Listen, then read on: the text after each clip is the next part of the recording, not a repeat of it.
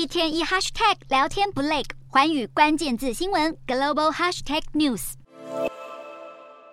南韩天团防弹少年团 BTS 母公司 HYBE 斥资四千多亿韩元和台币约一百多亿买下 SM 娱乐创办人李秀满持有的十四点八趴股份，成为 SM 娱乐最大股东。外界也预测 SM 第二大股东网络公司 Kakao 将和 HYBE 争夺 SM 经营权，传闻更让 SM 股价创历史新高。这件事也跟 SM 娱乐董事会和李秀满之间的权力斗争有关。原本只是 SM 内部的权力斗争，现在更演变成整个南韩娱乐圈的权权力争夺战。